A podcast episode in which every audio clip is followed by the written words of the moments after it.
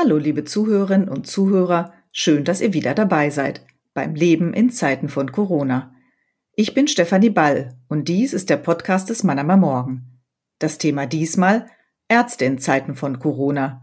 Sie spielen eine zentrale Rolle in der Pandemie, ihre Belastung und Verantwortung ist groß, die Gefahr, sich selbst mit dem Coronavirus zu infizieren, auch. Dr. Klaus Reinhardt ist Präsident der Bundesärztekammer. Er sagt, wo wir stehen und gibt einen Ausblick, wie es künftig weitergehen könnte. Hallo, Herr Dr. Reinhardt, schön, dass Sie Zeit haben für ein Gespräch. Hallo, Frau Ball. Der Lockdown Light wird bis zum 20. Dezember verlängert. Für Weihnachten und Silvester soll es dann Lockerungen geben, damit sich Familie und Freunde treffen können. Weihnachten als Taktgeber der Pandemie? Naja, ich glaube, das ist eine Ausnahme, die man macht, weil das Weihnachtsfest nun mal ein besonderes Fest ist und weil wir uns, glaube ich, schwer täten, die dann etwas strengeren Regeln des Lockdowns, die wir jetzt dann wahrscheinlich ja den nächsten Dezember, Dezember über, vielleicht noch in den Januar hinein haben werden, dann für diese Tage auch noch auszudehnen. Das sind ja Tage, an denen viele Menschen sich sowieso schon alleingelassen fühlen. Also insofern äh, finde ich das an der Stelle angemessen und richtig. Aber bis dahin soll ja die Maßnahmen noch ein bisschen rigoroser sein. Würden Sie denn nicht fürchten oder umgekehrt würden Sie fürchten, dass Weihnachten ein Superspreader-Event geben könnte? Das kann keiner voraussagen, das glaube ich nicht unbedingt, weil ich nicht glaube, dass die Menschen jetzt Weihnachten, nachdem sie den Dezember über nur sich mit fünf Menschen haben treffen dürfen, plötzlich äh, in ganz großem Stile Feiern veranstalten. Es werden ein paar mehr Menschen sein, es werden vielleicht ein paar mehr Menschen aus mehreren Haushalten sein. Äh, ich stelle mir vor, als Beispiel aus eigener Erfahrung, wenn Kinder im Studium sind und dann nach Hause kommen, dass die vielleicht natürlich dann gerne zu Hause wären über diese Tage. Das wird vielleicht natürlich zu einem kleinen Anstieg von Infektionen äh, führen, weil natürlich wieder mehr Kontakte entstehen, aber dass das äh, tatsächlich zu einem Superspreading-Event würde, das halte ich für unwahrscheinlich. Auch die Ferien sollen ja früher beginnen, zwei, drei Tage, damit vor dem Fest ein paar Tage zur Selbstisolierung liegen. Könnte auch das helfen, dass es, dass die Infektionen sich nicht allzu stark verbreiten, dann in den Familien, die dann zusammenkommen?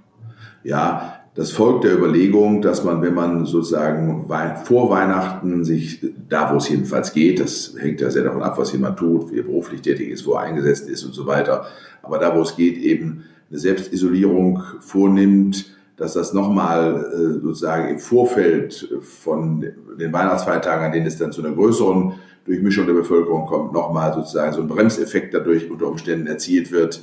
Das ist die Überlegung dazu. Das kann durchaus sinnvoll sein. Wir erleben ja aktuell in Frankreich, in, der, in dem es ja sehr, sehr harte Lockdown und Kontaktsperren gegeben hat, in dem die Menschen ja das Haus nur mit äh, triftigem Grund verlassen durften, und äh, insofern, dann erleben wir einen deutlichen Rückgang jetzt aktuell der Infektionszahlen. Also natürlich ist es so, dass die Reduktion äh, der Kontaktzahlen und das Vermeiden von unnötigen Kontakten äh, der Schlüssel ist, die Infektionszahlen zumindest auf einem passablen und möglichst erträglichen Niveau zu halten. Passables Niveau, da sind wir ja nicht schon seit einigen Wochen nicht. Wie erklären Sie die anhalten hohen Infektionszahlen?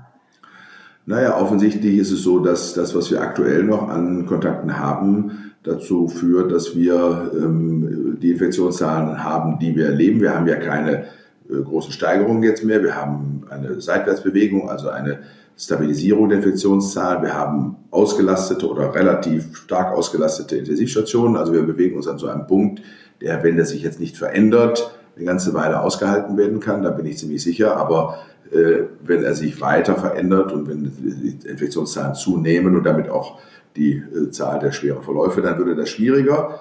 Ähm, dafür spricht jetzt aktuell nicht, sodass man sagen muss, die, äh, der Mini-Lockdown, der sogenannte, hat natürlich insofern eine Wirkung gehabt, aber er hat nicht die Wirkung gehabt, die man sich von ihm erhofft hat, dass die Infektionszahlen tatsächlich deutlich zurückgingen. War das denn erwartbar, dass die Zahlen steigen, auf, auf höhere Zahlen steigen, die Infektionszahlen als im Sommer, weil es sich um eine Krankheit handelt wie Schnupfen, wie die Grippe, ähm, äh, die in den äh, kälteren Monaten auch mehr virulent ist? Also wir wissen ja von dieser Erkrankung bisher wirklich wenig. Und insofern, wir wissen nicht, ob, es, ob das Virus eine Saisonalität hat, das heißt, ob es in den in bestimmten klimatischen Bedingungen äh, virulenter ist als in anderen. Äh, es spricht vieles dafür, dass es ähnlich wie andere Atemwegserkrankungen, die über Aerosole und Luftweg übertragen werden, natürlich in Wintermonaten, in denen es kälter ist, in denen Menschen enger zusammen sind und so weiter, und sich mehr in den Räumen aufhalten, dass es dazu einer Zunahme der Infektionszahlen kommt. Dafür sprach auch schon äh, von Anfang an eine ganze Menge. Das haben ja auch viele in der Hinsicht prophezeit und angenommen. Äh, inwieweit Maßnahmen, die man trifft, geeignet sind oder nicht, äh, da gibt es natürlich ganz grundsätzliche Erkenntnisse, von denen man sagen kann, da ist es hochwahrscheinlich, dass es geeignet ist.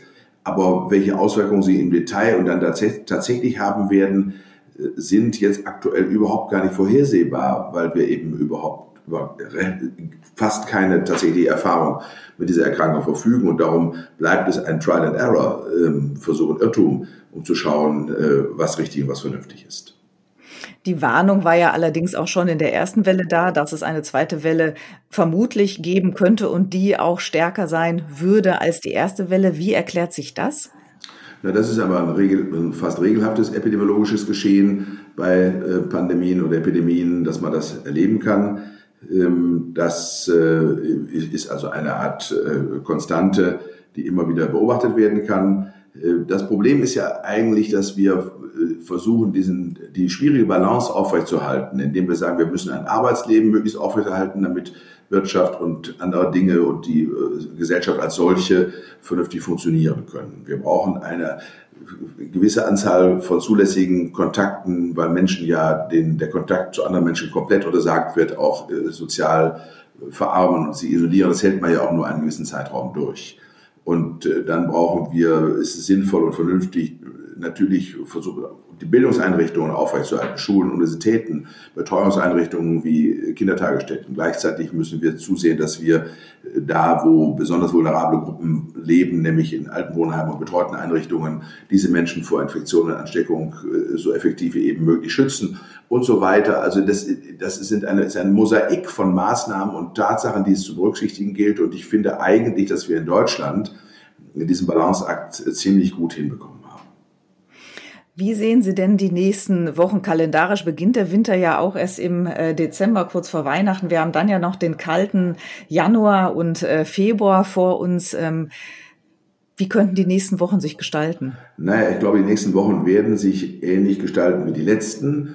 Ähm, das, was äh, natürlich ein bisschen Hoffnung macht, ist offensichtlich die Tatsache, dass die Impfungen oder die ersten Impfungen kurz davor stehen, zulassen zu werden und dass wir ja aus dem Bundesgesundheitsministerium hören, dass noch in diesem Jahr, also Ende Dezember, mit den ersten Impfungen begonnen werden kann. Das glaube ich und hoffe ich jedenfalls sehr, wird zu einer deutlichen Entspannung der Gefahr beitragen, weil man dann, wenn man die äh, vulnerablen Risikogruppen äh, geimpft hat und da dann tatsächlich darauf setzen kann, dass jedenfalls bei 90 Prozent der Betroffenen eine Immunität eingetreten ist, natürlich die, das Risiko und die Gefahr, dass unser Gesundheitswesen durch den Verlauf, durch die schwer verlaufenden Erkrankungen ähm, an den Rand seiner Belastungsfähigkeit gebracht wird, dass diese Gefahr jedenfalls mit Sicherheit deutlich abnimmt. Und das ist schon mal ein ganz entscheidender Schritt, weil das gehört ja zu den ja auch wesentlichen äh, Kriterien und, und wesentlichen Beobachtungspunkten, an denen wir uns orientiert haben mit all den Maßnahmen, die wir ausgesprochen haben und die wir für erforderlich hielten. Und äh, darum könnte ich mir vorstellen, dass wir trotz der winterlichen Bedingungen, die wir ja üblicherweise im Januar, Februar noch haben, dann vielleicht doch schon auf etwas mehr Immunität innerhalb der Bevölkerung auch durchs Impfen setzen können und dass man vielleicht erleben wird, dass äh, Infektionszahlen zwar weiter hoch sein werden, also, aber dann unter Umständen eben im Wesentlichen sich bewegen unter Menschen, die diese Erkrankung glücklicherweise relativ schadlos überstehen. Und das ist bei der absolut überwiegende Mehrzahl von jüngeren Menschen definitiv der Fall. Würden Sie da irgendwelche Prognosen wagen wollen, auf welche Infektionszahlen man sich einstellen muss vielleicht auch, die aber dennoch händelbar sind in auf den nächsten kein, Wochen, Monaten? Auf, auf, auf, gar keinen Fall, weil das ist Kaffeesatzleserei, das kann kein Mensch äh, vorhersagen. Ja, es macht natürlich einen großen Unterschied aus, ob ich 15.000 oder 20.000 Neuinfektionen habe, äh, die sich im Wesentlichen in der Altersgruppe zwischen 20 und 40 bewegen oder ob ein großer Teil von denen oder ein relevanter Anteil von denen 70 Jahre und älter äh, sind. Also das ist schon entscheidend und das kann ja kein Mensch voraussagen, wie das sich entwickeln wird. Aber wie gesagt, ich wiederhole mich, wenn wir es schaffen, und das ist im Übrigen der wesentliche äh, der wesentliche Auftrag, wenn die Impfungen zur Verfügung stehen, dann sind zwar Impfzentren wichtig, die ja auch aktuell in vielen Bundesländern oder in allen Bundesländern vorbereitet werden, in denen dann in großem Stil Menschen in relativ zügiger Zeit geimpft werden können. Aber noch wichtiger sind eigentlich die mobilen Teams, die gut organisiert dann die Altenwohnheime anfahren und dann dafür sorgen, dass die wirklich äh, gefährdeten Menschen äh, geimpft werden können und auch die Menschen, die zu Hause äh, leben im hohen Alter und dort gepflegt werden. Also das ist eine organisatorische Herausforderung auf besondere Art. Da sind Kommunen, aber auch niedergelassene Ärzte in dem Kontext aus meiner Sicht jedenfalls in Zusammenarbeit mit öffentlichen Gesundheitsdienst und den Kommunen mit so pragmatischen Lösungen aufgefordert und auch tatsächlich äh, inhaltlich erheblich gefordert. Die Schulen sind ja immer ein großer ähm, Streitpunkt, Konfliktpunkt, wie man damit umgeht. Wie bringt man dort die Situation unter Kontrolle? Doch lieber geteilte Klassen, Masken durchgehend, auch vielleicht an Grundschulen, Anschaffung von Filteranlagen. Wofür würden Sie da plädieren? Also die Schulen sind äh, kein Hort äh, riesiger Spreading-Events. Das muss man, darf man, glaube ich, feststellen. Nichtsdestotrotz ist ein gewisser Prozentsatz von Schulen natürlich betroffen und äh, manche tatsächlich auch geschlossen, aber das ist ein relativ kleiner Prozentsatz, zumindest für das Land NRW, da kenne ich die Zahlen zufällig. Aber äh, unabhängig davon ähm, ist es sicherlich richtig, dafür zu sorgen, dass äh, das Verbreitungsgeschehen auch dort äh, möglichst eingedämmt wird. Und da sind Maßnahmen wie Klassenteilen, ähm, sicherlich vernünftige Maßnahmen. Und da hätte man sich auch den Sommer über schon ein bisschen mehr vielleicht organisatorische Konzepte ausdenken können. Auch da muss man sagen, es ist natürlich nicht einfach. Also Kinder, die üblicherweise vormittags in der Schule sind und deren Eltern vielleicht beide berufstätig sind, wo die äh, Eltern darauf setzen, dass das Kind von 8 bis 13 Uhr eben in der Schule ist und das dann unter Umständen auch plötzlich nicht mehr ist, das äh, zieht natürlich eine Folge von organisatorischen Herausforderungen für äh, alle Betroffenen dann nach sich. Und das ist im Detail betrachtet dann häufig gar nicht so leicht zu lösen. Aber trotzdem glaube ich, ein bisschen äh, Nachsicht und Umsicht in dieser Situation ist von allen verlangt, dann vielleicht auch von Arbeitgebern betroffener Eltern in einem solchen Kontext. Das ist ja hoffentlich auch nur für eine vorübergehende Zeit. Ähm, also aus diesem Grunde äh, glaube ich schon, dass da organisatorisch noch Möglichkeiten bestehen, inwieweit Luftfilter tatsächlich wirksam sind und wie gut sie sind, kann ich nicht beurteilen. Da gibt es unterschiedliche Aussagen, ähm, die nicht alle dafür sprechen, dass das eine sinnvolle Maßnahme ist. Problematisch finde ich, wenn ich lese oder höre, dass es immer noch Schulklasse oder Räumlichkeiten gibt in Schulen, in denen gar keine Lüftung, also nicht einmal Fenster öffnen möglich ist. Das finde ich dann schon hochproblematisch. Äh, und äh, daran hätte man auch in der Zwischenzeit durchaus etwas tun können. Also ich glaube, da ist äh, man abhängig von den Bedingungen und Verhältnissen, die man tatsächlich vor Ort vortrifft, auch an dieser Stelle ein bisschen Fantasie und Improvisationstalent gefragt. Wir haben ja die Corona-Schnelltests. Ähm, wo sollten die sinnvoll eingesetzt werden? Die sollten sinnvoll eingesetzt werden, zum Beispiel bei Besuch von Menschen in Altenwohnheimen, damit man feststellen kann, ob der, der kommt, unter Umständen eine ihm nicht bekannte Infektion hat.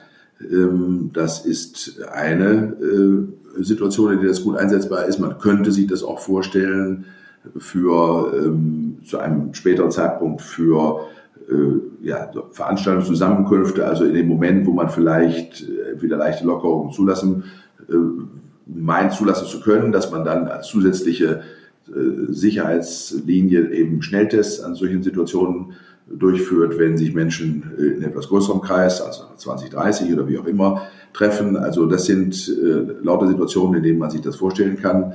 Ähm, ich finde auch Besuche unter Umständen in äh, Krankenhäusern, in Hochrisikosituationen oder da, wo Menschen, wo also ganz sicher gewährleistet muss, dass, dass kein äh, Infektionseintrag in, ein, in eine Einrichtung äh, stattfindet. Auch da ist das sicher sinnvoll. Also gibt es viele äh, denkbare Situationen, in denen man das durchführen kann. Und ich finde eigentlich, die Schnelltests, wir waren am Anfang bei den Schnelltests nicht ganz sicher, wie valide die sind. Die sind natürlich der PCR, dem klassischen Abstrich äh, unterlegen. Nichtsdestotrotz scheint es, jedenfalls bei einigen der Tests, inzwischen ganz gute Hinweise dafür zu geben, dass sie dann doch in einem relativ validen Spektrum auch Ergebnisse äh, abliefern und insofern man das äh, durchaus als, einen, als ein ja, veritables Instrument, vernünftiges Instrument einsetzen kann und dies könnte aus meiner Sicht dann noch in größerem Umfang geschehen, als ich es aktuell erlebe. Wie groß ist aktuell die Belastung der Ärzte, vor allem natürlich in den Kliniken? Wie stark äh, sind die involviert? Wie groß ist die Gefahr, dass sie sich selber anstecken? Also die, äh, die Belastung in den Kliniken, speziell auf den Intensivstationen, ist groß, definitiv, ähm, weil die Intensivstationen eben voll sind. Ein Covid-Patient als solcher ist als beatmeter Patient natürlich aufwendig, aber ein anderer beatmeter Patient oder längerfristiger beatmeter Patient ist genauso aufwendig. Äh, da wird jetzt aktuell viel geleistet in den Intensivstationen. Das muss man sagen. Die, äh, die Ansteckungsgefahr ist latent natürlich immer vorhanden, selbst wenn man Schutzkleidung und Masken und Handschuhe und alles das trägt und tut, was erforderlich und vernünftig ist, äh, kann das immer noch auch mal passieren. Das erleben wir ja. Aber ich glaube, es ist jetzt angesichts der Versorgung mit Schutzkleidung und entsprechenden äh, Instrumentarien inzwischen eher rückläufig, manchmal auch ein bisschen weiß, wie man damit umgeht und eine gewisse Routine erreicht hat. Ich möchte aber nochmal darauf hinweisen, dass es nicht nur die äh, Ärztinnen und Ärzte und im Übrigen auch das Pflegepersonal, das möchte ich an dieser Stelle deutlich betonen, in den Kliniken ist, was betroffen ist. Es sind auch die niedergelassenen Ärzte und ihre medizinischen Fachangestellten in den Praxen, die in dieser Situation äh, unter erheblicher Anspannung tätig sind. Äh, gerade die medizinischen Fachangestellten werden in diesem Kontext häufig gern vergessen. Äh, das, was sich dort in den Praxen auch nicht nur bei der eigentlichen Versorgung der Betroffenen, das heißt ja, das bedeutet ja, dass in den Praxen häufig Infektionssprechstunden stattfinden, die morgens vor oder abends nach der Praxis stattfinden. Also ein organisatorischer Mehraufwand von nicht unerheblicher Dimension. Das bedeutet, es ist aber auch so, dass wir feststellen müssen, wir haben äh, natürlich auch kommunikativ eine angespannte Situation. Die Menschen wollen aktuell auch Grippe geimpft werden, aber es gibt keinen Grippeimpfstoff mehr und ständig müssen Mitarbeiter in den Praxen oder Ärzte in der vertragsärztlichen Tätigkeit den äh, Patienten das erklären und sind dann häufig auch Prellbock manchen Unmutes. Und insofern, glaube ich, darf man alle Beteiligten und Tätigen im Gesundheitswesen jetzt im Moment wirklich benennen, äh, die unter besonderen Bedingungen doch Großes leisten müssen. Auch Sie selbst haben ja Ihre Praxis, wo Sie, soweit ich das äh, da richtig informiert bin, immer montags dann auch tätig sind. Mit welchen Sorgen und Fragen kommen denn die Patienten zu Ihnen?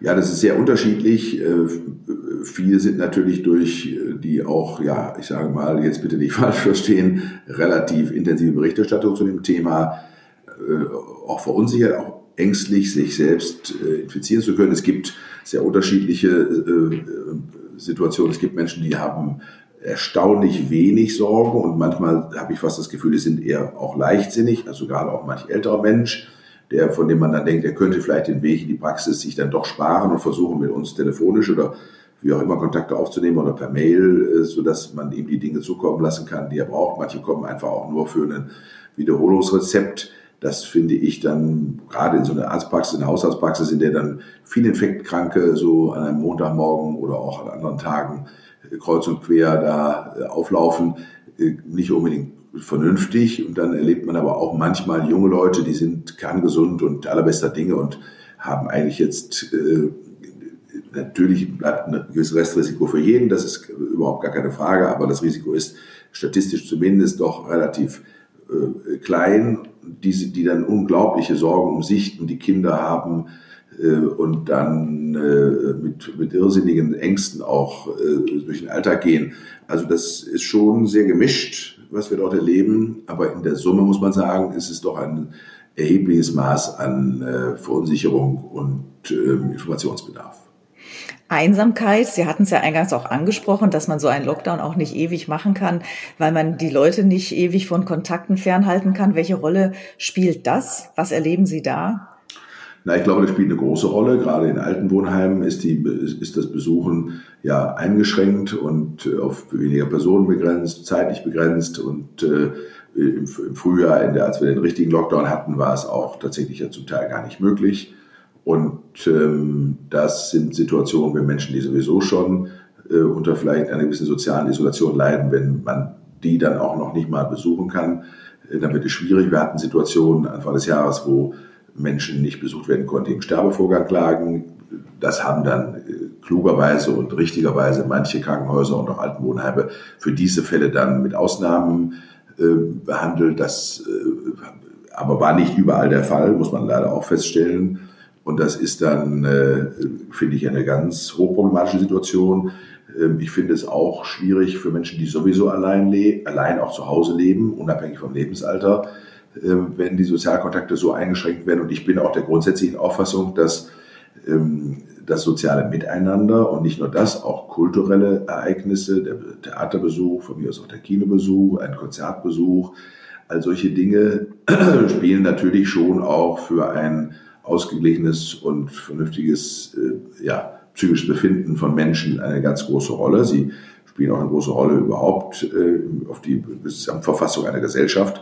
Und darum glaube ich, äh, muss uns mit allen Mitteln daran gelegen sein, eben eine vernünftige Balance herzustellen zwischen Gesundheitsschutz auf der einen Seite und auf der anderen Seite auch äh, dem, ja, der Möglichkeit äh, eines vernünftigen gesellschaftlichen Lebens.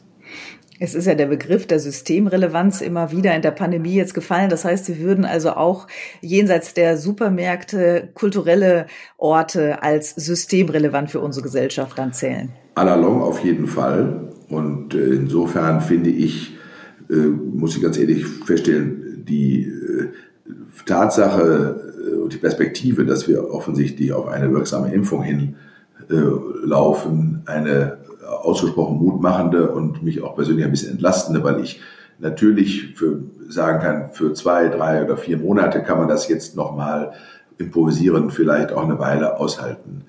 Ähm, wenn man sich vorstellt, dass das zu einer Art Dauerzustand würde, das mag ich mir gar nicht vorstellen. Es gibt ja eine Prioritätenliste, was das Impfen angeht. Was ist denn, wenn die prioritär behandelt werden sollen, aber sagen, ach nein, ich habe da auch ein bisschen Angst vor der Impfung oder ich weiß gar nicht, so ein neuer Impfstoff. Wie überzeugt man die Menschen davon, dass es sich dann um ein sicheres, getestetes Medikament handelt? Ja, das ist äh, nicht ganz einfach zu beantworten, weil die Testreihen, die jetzt gelaufen sind, natürlich so gelaufen sind, wie das üblicherweise immer der Fall ist. Also äh, es hat die, alle Studienphasen gegeben, die es üblicherweise sonst auch gibt. Und es sind auch sehr viele Probanden damit getestet worden, sodass man eigentlich sagen kann, unter diesem Gesichtspunkt ist der Impfstoff nicht weniger gut äh, als und sicherer als, äh, als andere.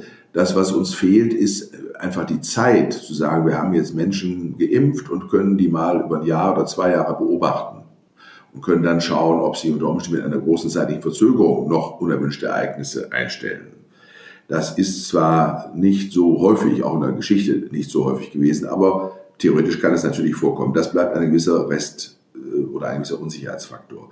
Und zwingen äh, kann man ja auch niemanden und wollen wir ja auch niemanden, sich impfen zu lassen. Nichtsdestotrotz muss man sagen, sind äh, viele Impfungen zu dem Beginn ihrer Einführung natürlich von Menschen mit Skepsis betrachtet worden. Also die ersten Impfungen, die man gemacht hat im Hinblick auf die Kinderlähmung zum Beispiel, das waren ja Lebendimpfstoffe. Das wurden, da wurden also äh, lebendige, immer noch sich sozusagen zur Infektion, jedenfalls geringen infektionsfähige Polioviren äh, den Menschen zugeführt. Die waren zwar so behandelt, dass sie nicht mehr das Vollbild der Erkrankung auslösten, aber in Einzelfällen hat es dann natürlich durchaus erhebliche äh, Komplikationen gegeben, die trotzdem dazu geführt haben, dass man allalong peu à peu, äh, inzwischen haben wir natürlich auch einen besseren und einen anderen Impfstoff an der Stelle, das aber dafür dann, dass die Kinderdemo praktisch weltweit ausgerottet ist. Und ähm, darum glaube ich, dieses, dieses Ressentiment, diese gewisse Unsicherheit oder äh, Ungewissheit im, Umgang mit einem neuen Impfstoff ist nicht neu. Allalong überwiegt aber, glaube ich, schon äh, die Erkenntnis, dass es der einzige und vernünftige Weg ist, damit fertig zu werden. Eine Gruppierung, äh, die ja, wo sich auch Impfgegner sammeln, sind die Querdenker, ähm, die gegen sämtliche Maßnahmen der Regierung zur Eindämmung der Pandemie mobil machen. Darunter sind auch wenige, aber einige Ärzte. Wie würden Sie mit denen umgehen? Naja, also das ist jetzt schwierig, solange die sich äh, auf einen Marktplatz stellen und friedlich, äh, ohne Aggressionen und unter Beachtung der aktuellen Maßnahmen, die das Infektionsschutzgesetz vorschreibt, ihre Meinung äußern, wird man sie, glaube ich, nicht daran hindern können und auch nicht tun. Das gehört dann zu dem Begriff der sogenannten Meinungsfreiheit. Ähm, wenn ein solcher Arzt einen Patienten im individualen Behandlungsverhältnis falsch berät, indem man zum Beispiel einem 80-Jährigen, der guter Dinge ist und sonst fit ist, sagt, sie sind völlig ungefährdet und sie brauchen auch keine Maske zu tragen und sie müssen auch gar nicht glauben, dass es Corona überhaupt gibt. Das ist eine ganz harmlose Erkrankung wie ein einfacher Rhinovirus-Schnupfen Und den müssen sie einfach mal durchmachen, damit sie sich immunisieren. Dann geht es ihnen gut und dann sind sie sozusagen frei von allen Problemen. Ähm, also wenn man das sozusagen, wenn das nachweisbar wäre, dann würde ich das als eine ja, äh, definitiv eine Fehlbehandlung äh, bewerten und dann müsste man trotzdem auch im Einzelfall sehen, äh, was mit dem Betroffenen, der so beraten worden ist, passiert. Und wenn der dann an einer solchen Beratung oder Empfehlung Schaden nähme, dann könnte sich daraus auch irgendwie eine Rechtsfolge in Umständen ableiten lassen. Also damit sehen Sie schon, es ist nicht ganz einfach, äh, diesen Leuten Herr zu werden. Auch innerhalb der Ärzteschaft gibt es Menschen, die, ähm, ich sag mal, quer oder vielleicht auch schräg denken.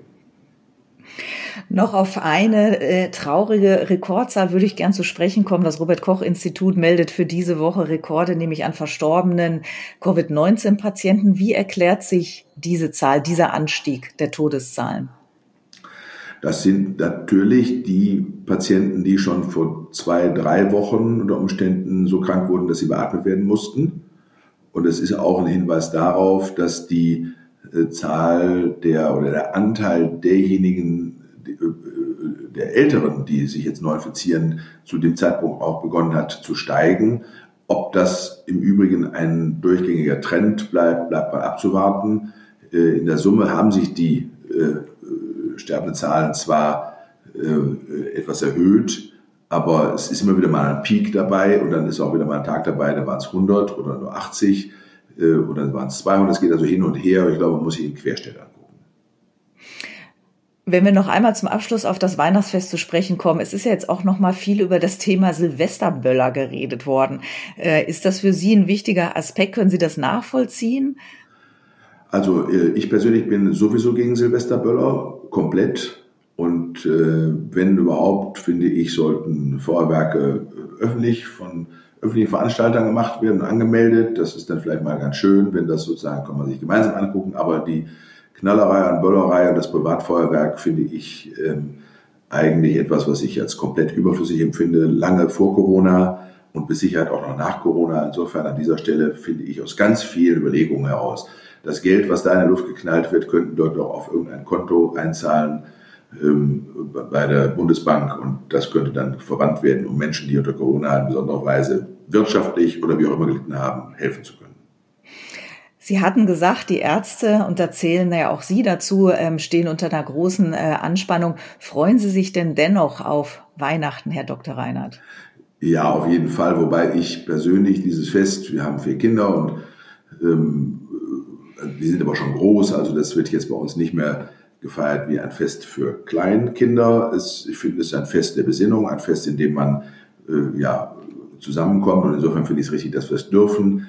Ähm, um äh, vielleicht auch ein Jahr, was vergangen ist, ein bisschen äh, Revue passieren zu lassen. Und im Grundsatz versuche ich, dieses Fest nicht so emotional aufzuladen, wie das zum Teil geschieht. Ich erlebe und habe früher auch in meiner Haushaltstätigkeit schon erlebt, dass, ähm, wie die meisten Menschen das ja wahrscheinlich sonst auch nachempfinden, dass es eine Zeit ist, in der Menschen in besonderer Weise sensibilisiert sind und auch ja fast ein bisschen gehetzt wirken. Also vielleicht lernen wir es jetzt unter Corona ähm, ein wenig entspannter zu feiern und uns nicht so viel aufzuladen, dass alles hundertprozentig und perfekt und wie immer sein muss, ist vielleicht auch nochmal ein Lernprozess, der vielleicht auch längerfristig etwas bewirken könnte. Herr Reinhardt, vielen Dank für das Gespräch. Liebe Zuhörerinnen und Zuhörer, vielen Dank fürs Zuhören. Und bis zum nächsten Mal beim Leben in Zeiten von Corona, gebt mir euer Feedback unter podcast.marmo.de. Folgt dem Mannheimer Morgen auf Instagram und Facebook und natürlich abonniert den Podcast, denn das Leben in Zeiten von Corona geht erst einmal weiter.